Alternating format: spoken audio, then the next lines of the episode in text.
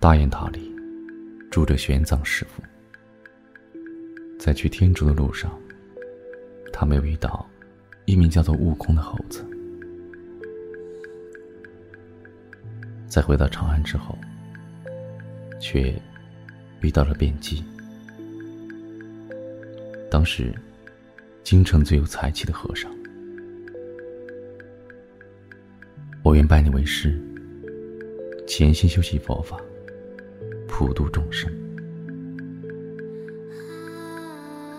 玄奘师傅法相庄严，能被他选中编译经文，大概是我几世修行带来的福分。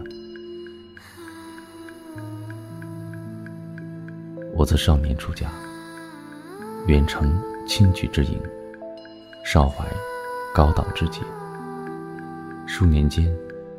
已成为长安城最有名气的和尚。